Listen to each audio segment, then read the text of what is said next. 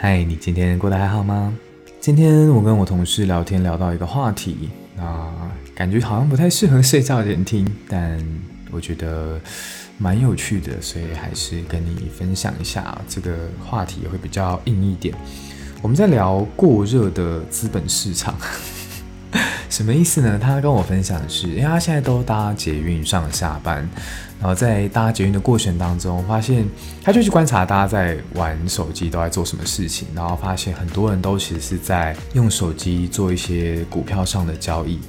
那这种感觉就很像是当年的金融风暴来临之前，然后所有人都在讨论说啊，我在股票里面买了什么，赚了多少钱，然后可能加上最近。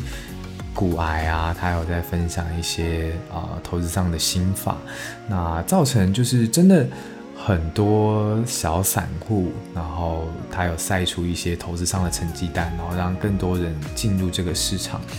所以我的朋友就觉得说，哇，这个现象好像真的很像是金融风暴要来之前的前兆，对，这是。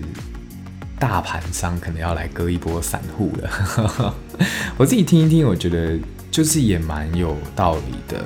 然后包含说，就是各个迹象都显示好像市场过热了，但我也不是什么投资理财的老师啦，就很有可能就是离真正的高点还有一段山路要走，就也都不一定。但只是我自己也有在做一些简单的投资，所以其实。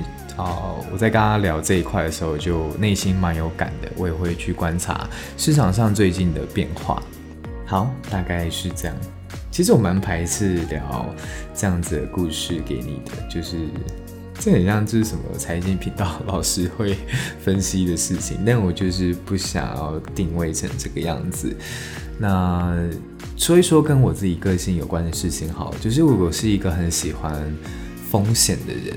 这样的个性也会体现在啊、呃、生活的各个面向。举例来说，我在找工作的时候啊、呃，如果一份职缺，它可能是一间刚起步的新创，但是有可能它某一天会上市上柜，然后我就想要在它身上赌一把它的潜力，我就会义无反顾的跳进去，而不是选择那种可能比较稳健的大公司。